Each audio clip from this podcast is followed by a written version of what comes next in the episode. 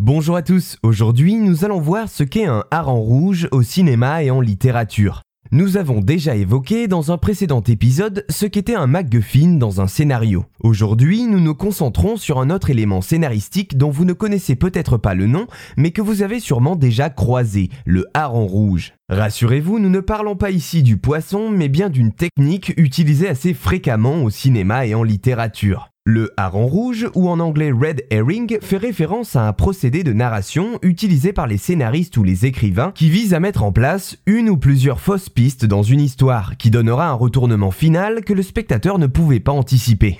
Par ce procédé, les créateurs d'une œuvre s'assurent également du fait que cette ultime révélation donne un tout autre sens à l'intrigue qui s'est précédemment déroulée, que cela amène d'autres possibilités d'interprétation par les spectateurs. Mais alors, pourquoi appelle-t-on cela un hareng rouge? L'origine de l'expression reste complexe à déterminer. Mais on suppose principalement que cette dénomination viendrait du keeper, un poisson fumé très odorant alors utilisé dans la chasse pour éduquer les chiens à suivre une piste ou à les détourner de celle-ci. Toute la difficulté de cette technique réside donc dans le fait d'amorcer et de disséminer des indices tout au long du film ou du livre afin que le rebondissement final ne donne pas l'impression de sortir de nulle part.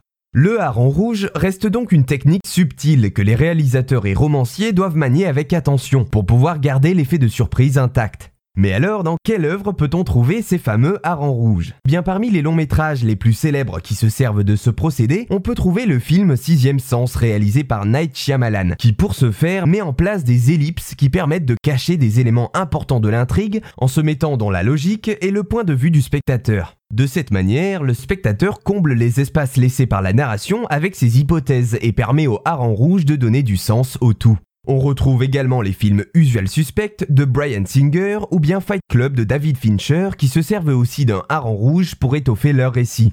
En littérature, on peut noter l'utilisation de ce procédé dans les romans d'Agatha Christie, qui en fait même explicitement référence et usage dans son histoire Ils étaient dix, en l'évoquant dans la comptine qui fait office de fil rouge. Dans cette dernière, le red herring, traduit par aranceau ou hareng rouge, peut être interprété de manière littérale comme le poisson, mais également dans le sens technique du terme, alors qu'Agatha Christie joue sur cette ambiguïté.